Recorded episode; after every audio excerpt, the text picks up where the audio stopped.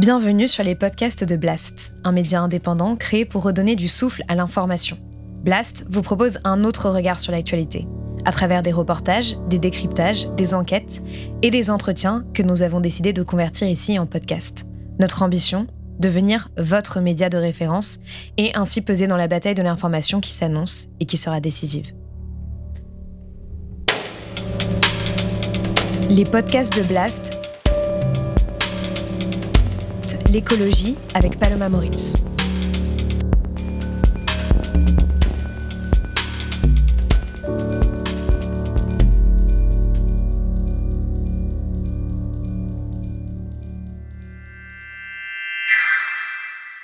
Imaginons un instant.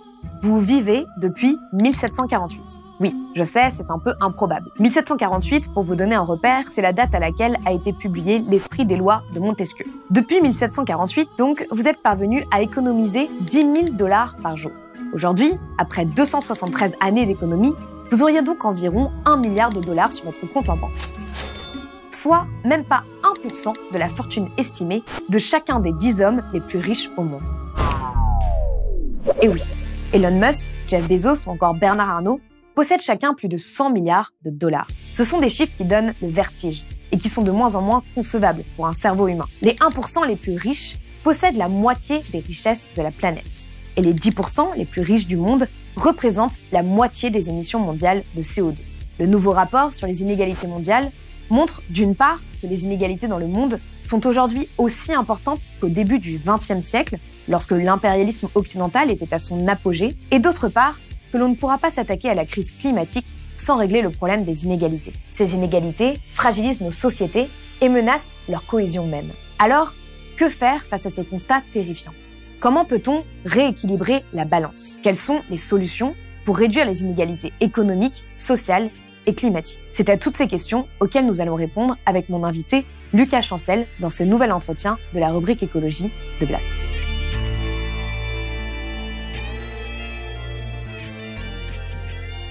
Lucas Chancel, bonjour. Bonjour. Merci d'être venu sur euh, le plateau euh, de Blast.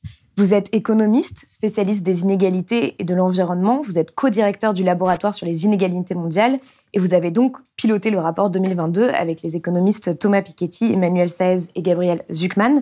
Donc c'est la synthèse la plus à jour des travaux de la recherche internationale sur les inégalités mondiales et euh, il s'appuie sur des études menées ces quatre dernières années par plus d'une centaine de chercheurs partout dans le monde. Et enfin, vous venez de rééditer votre livre Insoutenable inégalité pour une justice sociale et environnementale aux éditions Les Petits Matins. Première question pour rentrer dans le sujet, quelles sont pour vous les grandes données à retenir de ce rapport? C'est-à-dire que euh, ce que tout le monde devrait avoir en tête sur les inégalités mondiales qui sont malgré tout en fait un sujet assez abstrait euh, d'une certaine manière bah, La première donnée, c'est que euh, le, monde post-Covid, ou en tout cas le monde après 18 mois ou 2 ans de Covid, est un monde qui est plus inégalitaire qu'un monde pré-Covid.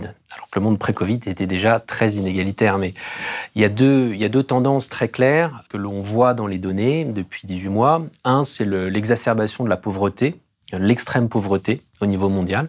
Plus de 100 millions de personnes en extrême pauvreté, notamment euh, en Inde ou au Brésil. Des populations rurales, notamment, euh, qui ont été heurtées de plein fouet par euh, les confinements et par surtout l'absence de, de système de protection sociale dans ces pays. Donc ça, c'est le, premier point important, lourd, et qui vient renverser une tendance qu'on observe depuis 25 ans, qui était l'inverse, c'est-à-dire qu'on observait une réduction de l'extrême pauvreté depuis 25 ans de manière assez continue. Le deuxième point, c'est une exacerbation des inégalités par le haut.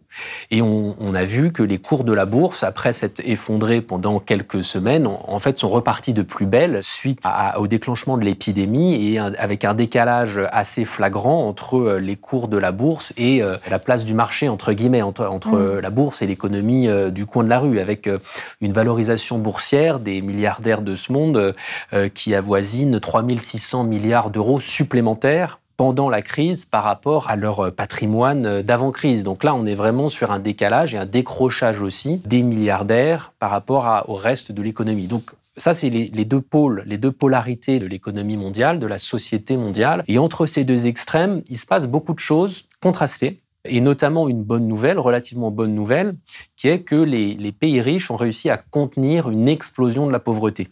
Et donc ça, c'est ça, c'est une bonne nouvelle. Il faut aussi s'en réjouir, c'est-à-dire que euh, euh, les États-Unis, mais aussi l'Europe, a mis en place un système de, de réponse à cette crise de versement de chèques aux plus, euh, aux plus précaires, de soutien euh, aux entreprises. Alors après, on pourra parler des limites hein, à mm. ces politiques-là, mais globalement, on a contenu ce qui aurait pu être une explosion massive de la pauvreté dans les pays riches.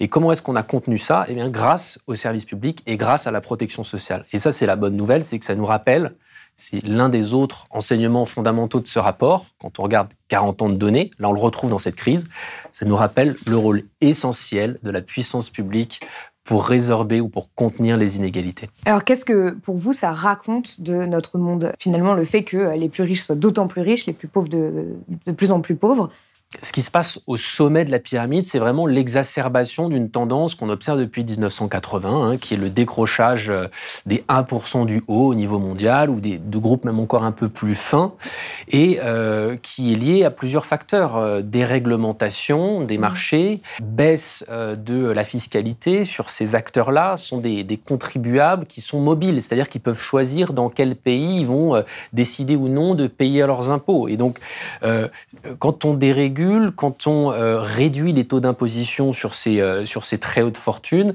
eh bien, euh, il est assez logique, au final, d'observer cette, explosion des inégalités par le haut. On le voit assez bien sur le patrimoine. Il faut différencier le patrimoine d'un côté, les revenus de l'autre. Le patrimoine, c'est le stock, ce que vous possédez, des actifs immobiliers, si vous avez un domicile ou plusieurs appartements, puis les actifs financiers, qui sont les parts des entreprises que vous possédez. ça, c'est le patrimoine, et on voit qu'il croît beaucoup plus vite chez les très riches que euh, chez la classe moyenne. Et bon, bah, les classes populaires n'ont pas de patrimoine, pour résumer.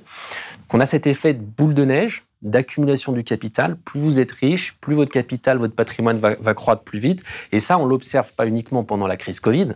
En fait, on l'observe depuis 40 ans. Et L'enseignement central de ce rapport, c'est qu'il n'y a aucune fatalité à tout ça. Euh, ce rapport, ce qu'il regarde, c'est en fait les différences de trajectoire entre les pays. Et regarder ces différences de trajectoire, ça nous permet de montrer quoi? Eh bien que certains pays s'en sortent mieux que d'autres.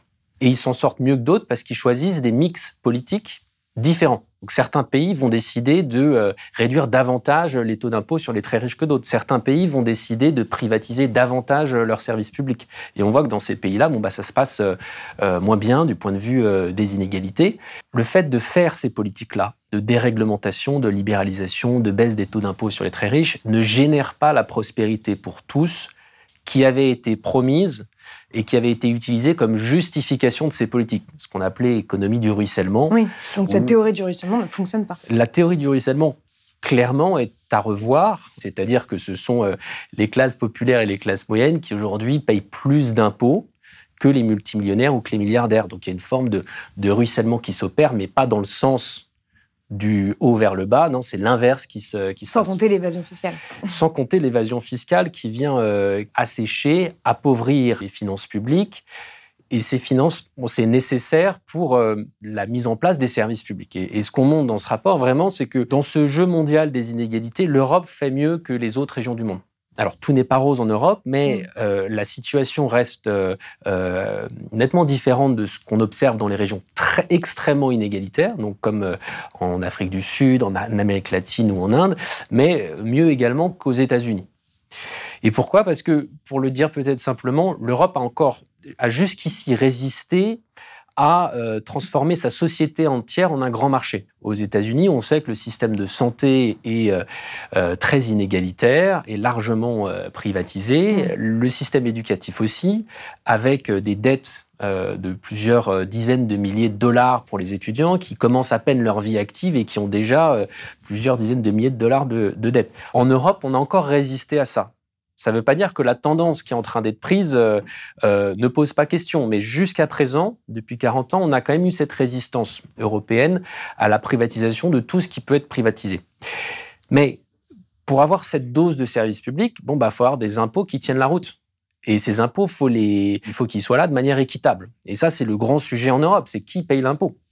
Et les données euh, dont on discute dans ce rapport eh ben, mettent en évidence un, autre fait, c'est vraiment cette dégringolade des taux d'impôt sur les très riches. Ça a été très clair euh, aux États-Unis, mais on l'observe aussi dans d'autres pays européens Par exemple, le taux d'impôt sur les sociétés, le taux supérieur d'impôt sur les sociétés, donc ce que, ce que les entreprises payent sur leurs bénéfices, en moyenne en Europe en 1980, c'était de 50%.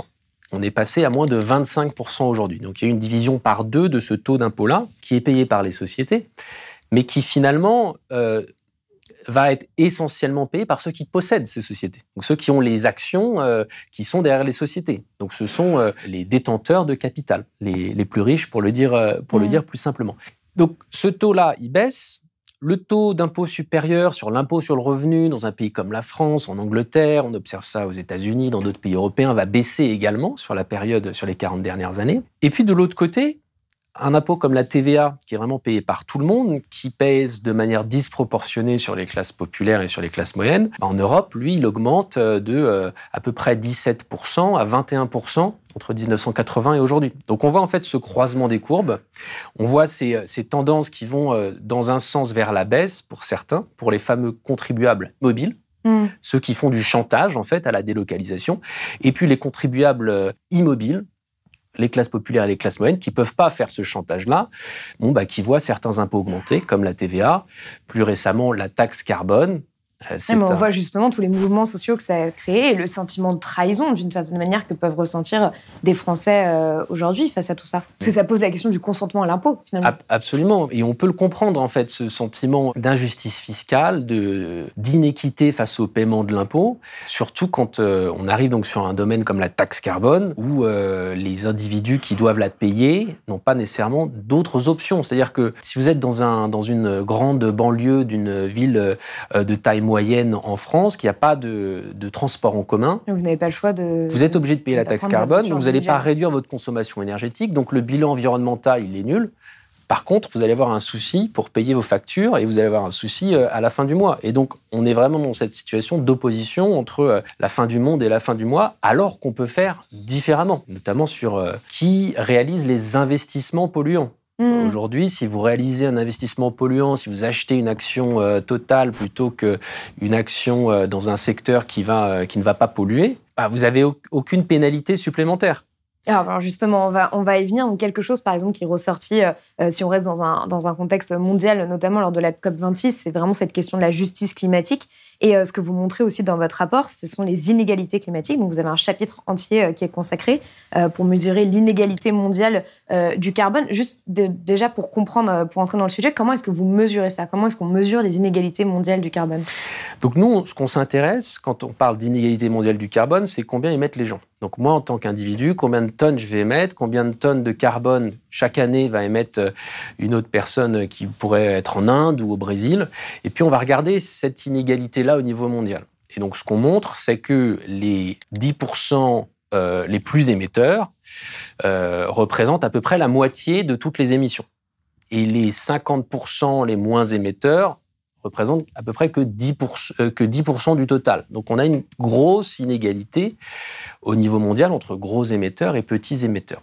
Alors comment est-ce qu'on calcule tout ça? Ben, On regarde pays par pays, on regarde euh, quelles sont les, émissions liées à l'utilisation d'une voiture, par exemple, mais c'est pas tout les émissions carbone de mon mode de vie, en fait, elles sont aussi associées euh, au, carbone, aux tonnes de carbone qui sont inclus dans les biens et les services que je consomme. Donc, si quelqu'un, par exemple, va acheter une chaîne IFI, bah, dedans, il y a du carbone. Et ça, faut le prendre en compte. Si quelqu'un prend l'avion. Si quelqu'un prend l'avion, dedans, il y a du carbone. Mais si quelqu'un décide aussi d'investir dans tel ou tel actif financier, on parle euh, de plus en plus, et c'est tant mieux, du, contenu carbone des banques. Oui, des actifs fossiles. Et donc, il y, a des gens qui, possèdent en fait euh, l'argent qu'il y a sur ces comptes bancaires. Donc ça aussi, c'est du carbone. Ça, ça aussi, ce sont des tonnes qu'il faut euh, allouer aux utilisateurs finaux de ce carbone, ce sont les, individus, ce sont les gens. Et donc, quand on prend tout ça en compte, on mobilise différentes bases de données pour, euh, et on les croise, eh bien, ce qu'on observe, c'est un résultat qui est très net. Il y a un gradient social très clair du point de vue des émissions de carbone. C'est-à-dire que plus on est riche, plus on est plus on est riche, plus on pollue. Et des fois, il y a un malentendu là-dessus parce que certaines personnes disent oui, mais regardez, en France, euh, bon, il y a plein de riches qui habitent à Paris, ils prennent pas leur voiture pour aller travailler, ils utilisent euh, euh, peut-être le métro ou juste ils marchent pour aller travailler. Certes, sur la question de la voiture, les choses sont un peu plus compliquées que le gradient très clair dont je parlais un instant. Mais Les émissions de carbone dites directes représentent seulement une petite partie du total. Et donc, à partir du moment où on va inclure le reste, le carbone qui est associé euh, aux biens et services que vous consommez, bon bah, quand on prend compte tout ça, on, observe en France, par exemple, que la moitié du bas, donc les 50% les plus pauvres en France, émettent 5 tonnes de carbone par an et par personne, quand les 10% les plus riches émettent environ 25 tonnes de carbone par an et par personne. C'est un écart de 1 à 5. On est déjà là dans des inégalités qui commencent à, à être assez fortes, quand la moyenne est autour de 9 tonnes. Donc, alors que 5 tonnes, c'est ce qu'on devrait émettre en 2030 euh, pour toute la population en moyenne euh, Absolument. pour atteindre les objectifs de l'accord de Paris, par exemple. Donc quand on regarde euh, les objectifs que la France s'est fixés à elle-même pour, pour arriver à 0 tonnes par an et par personne en 2050, bon, il y a une trajectoire. Aujourd'hui, on est autour de 9. En 2030, on est censé être à 5 tonnes par an par personne et ensuite accélérer, accélérer encore le mouvement pour arriver à 0 en 2050. Eh bien là, on voit très clairement, très concrètement, qu'en fait, la moitié de la population est à peu près déjà à l'objectif de 2030. Or, c'est souvent à cette moitié de la population-là qu'on va demander les efforts les plus importants euh, en matière de climat. Et on l'a vu avec la taxe carbone, où c'est mmh. cette moitié de la population-là, des classes populaires, des classes moyennes, euh, le bas de la classe moyenne, qui euh, se prend de plein fouet l'augmentation du prix des énergies parce qu'elle n'a pas d'alternative au fait d'utiliser sa voiture. Donc là, on est vraiment dans une situation où en fait on se trompe un peu de focal et je pense qu'il il faudrait commencer par demander des efforts beaucoup plus conséquents aux, aux plus gros pollueurs. Au final, ça n'est que l'application d'un principe qui est très simple, qui est le pollueur-payeur.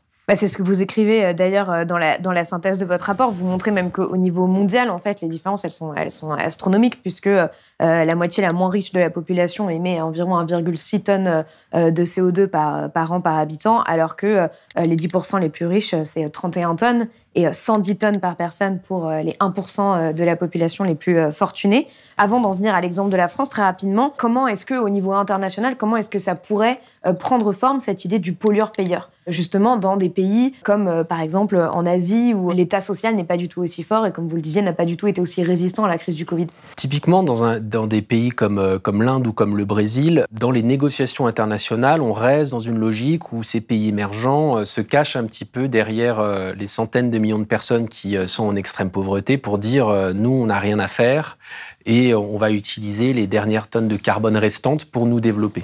Il y a une vérité là-dedans qui est que pour rester sous les 2 degrés ou sous les 1,5 degrés, il reste une petite, très petite quantité de carbone et que la seule manière euh, juste en fait d'utiliser cette quantité restante devrait être de euh, voilà de faire les investissements nécessaires, euh, la construction d'écoles, de oui, c'est ce qu'on appelait le droit au développement hein, pendant longtemps pour éradiquer l'extrême pauvreté. Mais ces pays-là se cachent souvent derrière derrière cet argument-là et oublient qu'une partie de leur population, c'est plusieurs dizaines de millions d'individus en Inde ou au Brésil, qui ont déjà des niveaux d'émissions qui sont à peu près ceux des Européens ou des Américains. Et donc, les outils dont on va parler en Europe ou aux États-Unis devraient aussi être appliqués. Et il n'y a pas un outil qui nous permette de tout régler, malheureusement. Mm. Euh, l'arme fiscale, l'outil fiscal est un, est un outil extrêmement utile, important. Il est suffisant, mais il n'est pas nécessaire. Typiquement sur euh, euh, la question euh, des, très grands pollueurs qui possèdent aussi du capital, du patrimoine, rapidement, il faut qu'on aille vers des interdictions claires et nettes d'interdire dans tel ou tel secteur fossile. Hmm. C'est-à-dire qu'on ne peut pas d'un côté avoir un discours sur le fait que pour rester sous les 2 degrés ou les 1,5 degrés, il faut arrêter net aujourd'hui tous les nouveaux investissements, tous les nouveaux forages dans des puits de pétrole ou de gaz ou le euh, développement de nouvelles mines de charbon, et de l'autre côté, laisser des gens continuer d'investir dans ces, secteurs. Et on, est dans cette hypocrisie-là aujourd'hui euh, en France et au niveau mondial. Et donc, une manière d'avancer, c'est voilà, de fixer une date à partir de laquelle il est interdit d'investir dans ces nouveaux dans ces secteurs. La France pourrait prendre le lead et ensuite l'Europe pourrait rejoindre ce mouvement et, euh, et faire un, un effet d'entraînement. Et entre aujourd'hui et cette date, ce qu'on propose dans ce rapport, c'est qu'on peut mettre en place des outils fiscaux pour mmh. accélérer le mouvement. Et en fait, pour dire, en fait, on va vous accompagner, vous, investisseurs, vers euh, la fin d'investissement dans ces, euh, dans ces énergies-là. Et par ailleurs, on va le faire de manière à ce que les puissances publiques puissent générer un surplus, puissent générer des recettes qui pourront être utilisées pour financer tel ou tel investissement dans la transition. Alors, quels seraient ces outils fiscaux, justement?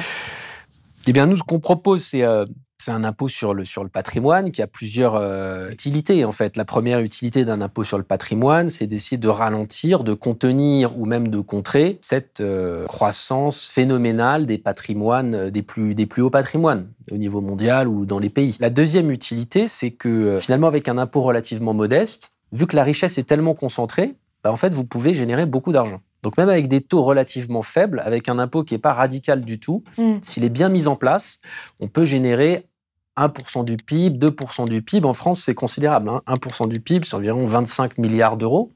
2% du PIB, environ 50 milliards d'euros chaque année. Avec ça, vous pouvez faire beaucoup de choses. Vous pouvez euh, largement... Ça représente les investissements euh, publics et privés qui ont été favorables au climat en 2020, 2% du Donc là, on est sur des masses qui sont, euh, on est sur des masses qui sont très importantes. Et donc voilà, le deuxième, la deuxième utilité de ces impôts sur le patrimoine, c'est c'est financer les services publics. Et la transition écologique devrait être pensée vraiment comme un service public, avec des investissements à faire, avec un système de d'accompagnement des, des personnes à développer aussi. Et puis le, le troisième point, c'est que on peut coupler ça, ce type de, mesure fiscale, avec euh, une taxe sur la pollution. C'est-à-dire, au lieu de se dire taxons les consommateurs, les petits pollueurs, eh bien, taxons les investisseurs. Et donc, taxons les, détenteurs d'actifs, ceux qui possèdent du patrimoine, allons à la source et mettons en place un outil fiscal qui va les encourager, en fait, à désinvestir des secteurs polluants et investir dans d'autres secteurs. Donc voilà aussi l'intérêt que pourrait avoir un, impôt sur le patrimoine avec un complément pollution comme on le présente dans ce, dans ce rapport. Alors justement, en France, par exemple, euh, quand on parle d'inégalités euh, sociales qui sont liées aux inégalités climatiques, il y a une espérance de vie de 13 ans entre les personnes les plus riches et les personnes les plus pauvres euh, de la population. Cet enjeu des inégalités qui est lié à la question de la justice climatique, en fait, on en parle très peu dans cette présidentielle pour le moment. Pour vous, quelles sont euh, les propositions euh, à mettre sur la table euh, dans un contexte français? Est-ce que c'est donc c'est cet ISF vert qui est par exemple proposé par Yannick Jadot, entre autres, ou, ou est-ce que c'est d'autres choses en complément de ça? Enfin, qu'est-ce que ça peut prendre comme forme? Sur la question de la transition écologique, donc l'outil fiscal est important. Je pense que des mesures comme l'ISF vert, l'ISF climat, ou en tout cas un impôt sur la fortune rénové et complété avec euh, indexé sur les émissions de gaz voilà, à effet indexé, en tout cas une partie indexée sur la pollution me semble aller dans la bonne direction. Évidemment, c'est pas c'est nécessaire, c'est pas suffisant. C'est-à-dire qu'il faut euh, derrière aussi euh, des investissements importants de la puissance publique pour vraiment accélérer la transition. Et on le voit depuis dix ans en France. En fait, on a perdu une décennie d'investissement dans la rénovation thermique des bâtiments. Il y a à la fois euh, plus de, ressources financières à mettre, donc l'État doit mettre davantage de ressources, et puis euh, tout un travail à faire du point de vue de la réglementation, euh, de, l'accélération des normes, des standards. Donc ça, c'est un autre domaine taxation d'un côté, investissement plus conséquent de l'autre. Et un autre domaine, c'est le, les émissions carbone des banques. Nous, on produit des estimations donc ça, c'est le, monde de la recherche qui propose des méthodes. Mais ce qu'on aimerait vraiment, c'est que ce soit le gouvernement, les puissances publiques qui disent à chacun, bon bah voici vraiment combien il y a d'émissions dans euh, ce type d'actifs financiers, voici combien cette banque euh, euh, pollue. une plus grande transparence des données sur toutes ces questions. Et donc il nous faut vraiment, ça devrait être la base en fait d'une politique climatique ambitieuse. Et pour l'instant, on n'a pas cette base. Et donc il faut, il faut à tout prix accélérer le mouvement vers, vers cette transparence qui, sans laquelle on ne peut pas avoir de, vérification de ce qui se passe.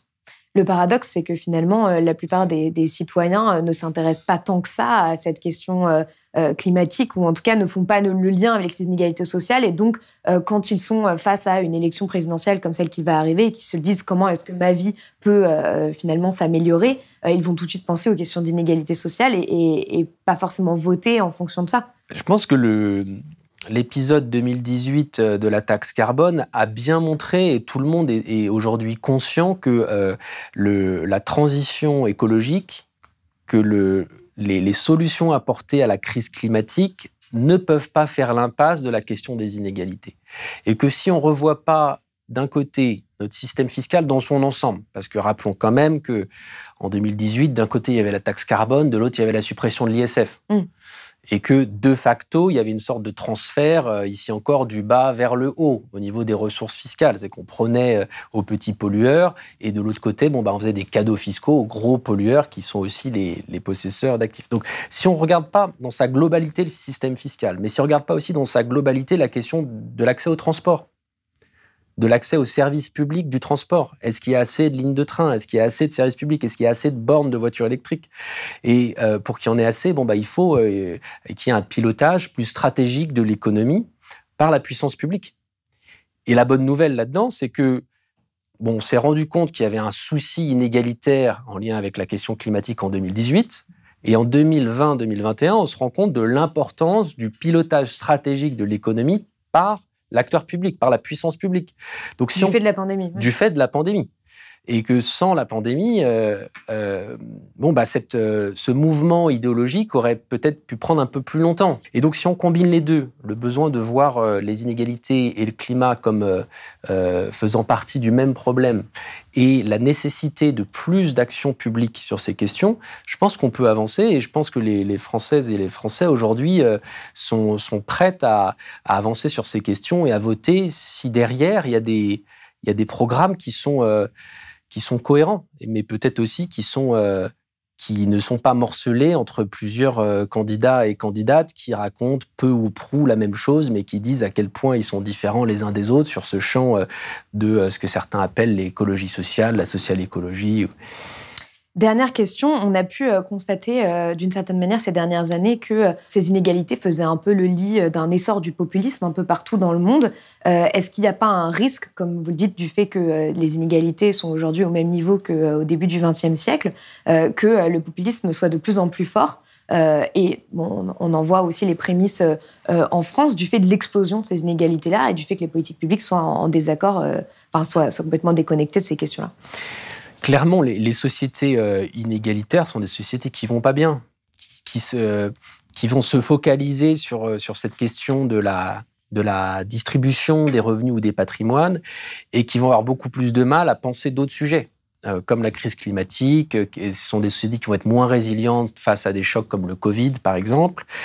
Ce sont des sociétés où le, le système politique va être beaucoup plus fragmenté et polarisé. Et de nombreux travaux le montrent, notamment dans le cas américain, on voit cette espèce de, montée de la polarisation électorale en même temps que la montée de la polarisation euh, de la société du, point de vue économique, donc la, montée des inégalités. Et si vous voulez, le fait que Trump euh, arrive aux, États-Unis en 2016 est, pas franchement une surprise en fait quand on voit que pendant 40 ans, euh, la moitié du bas de la population américaine, les 50% les plus pauvres, ont presque quasiment été exclu de la croissance économique. Le revenu moyen de la moitié la plus pauvre aux États-Unis, entre 1980 et l'arrivée de Donald Trump, il est quasiment stagnant. Mmh. Alors qu'on est dans une économie qui est en forte croissance. Et ça, c'est quelque chose qui est extrêmement rare euh, dans l'histoire économique, d'avoir une économie qui est en forte croissance. Aux États-Unis, c'est des taux de croissance d'environ 2% par an. Beaucoup de pays européens en rêvent, en fait, de ce niveau-là de croissance sur 40 ans. Mais vous avez une moitié de la population qui est dans un pays qui stagne, et voire qui décroît, puisque euh, l'espérance de vie euh, chez certaines catégories de la population américaine, des populations pauvres, est en déclin aux États-Unis depuis plusieurs décennies. Et donc, dans ce contexte-là, voir arriver des, euh, des, profils politiques tout à fait atypiques par rapport à ce qu'on a vu précédemment, mais qui disent nous on va tout changer, on est, on est absolument totalement différent de ce que vous avez vu par le passé, n'est pas si surprenant que ça. Et donc absolument le fait de d'accélérer cette, ces réponses nécessaires à apporter à la question des inégalités, bah, c'est nécessaire d'un point de vue économique, mais aussi du point de vue de la bonne santé de, nos démocraties. Oui, d'un point de vue démocratique, tout simplement, pouvoir conserver nos démocraties. L'article 1 de la Déclaration des droits de l'homme et du citoyen, des textes fondamentaux de la République euh, française, dit quand même que les distinctions sociales doivent être euh, fondées, justifiées par euh, l'utilité commune. Ça veut dire, en gros, bon, on accepte les inégalités sociales, si tant est qu'elle euh, puisse euh, générer une forme de prospérité collective. Et ce qu'on voit depuis, depuis 40 ans maintenant, c'est que, en fait, ces, ces très fortes inégalités de patrimoine, de richesse, euh, ne, ne, servent pas l'utilité commune, au contraire. Euh, et sur la question de la concentration des médias, c'est aussi euh, assez clair. C'est-à-dire que aujourd'hui, quand vous avez des personnes qui détiennent plusieurs centaines de millions de patrimoine ou des milliards, c'est plus simple, c'est un terreau pour une hyper concentration de, des pouvoirs, des pouvoirs et, notamment des médias. Mm. Donc il y a évidemment un lien entre forte inégalité économique d'un côté, forte inégalité politique et une forme de cercle vicieux entre les deux. Euh, un niveau élevé d'inégalité économique va renforcer le niveau d'inégalité politique, etc. Et jusqu'à jusqu'à des phénomènes comme, euh, comme ce qu'on observe aux États-Unis et ce qu'on peut observer demain en Europe, évidemment. Bah, merci beaucoup, Lucas Chancel, d'être venu euh, sur Blast. C'est la fin de cet entretien. Comme d'habitude, je vous mettrai tous les liens pour aller plus loin. Si vous avez aimé ce podcast, s'il vous a été utile, n'oubliez pas de nous mettre des étoiles ou de le partager autour de vous sur vos réseaux sociaux. Blast est un média indépendant, et si tous nos contenus sont en accès libre, c'est grâce au soutien financier de nos blasters et abonnés. Pour nous soutenir, faites un nom unique ou mensuel et rendez-vous sur blast-info.fr. Blast, c'est aussi une web télé disponible sur YouTube et Peertube et présente sur tous les réseaux sociaux. Alors suivez-nous et pour ne rien rater de nos contenus, abonnez-vous sur notre chaîne YouTube.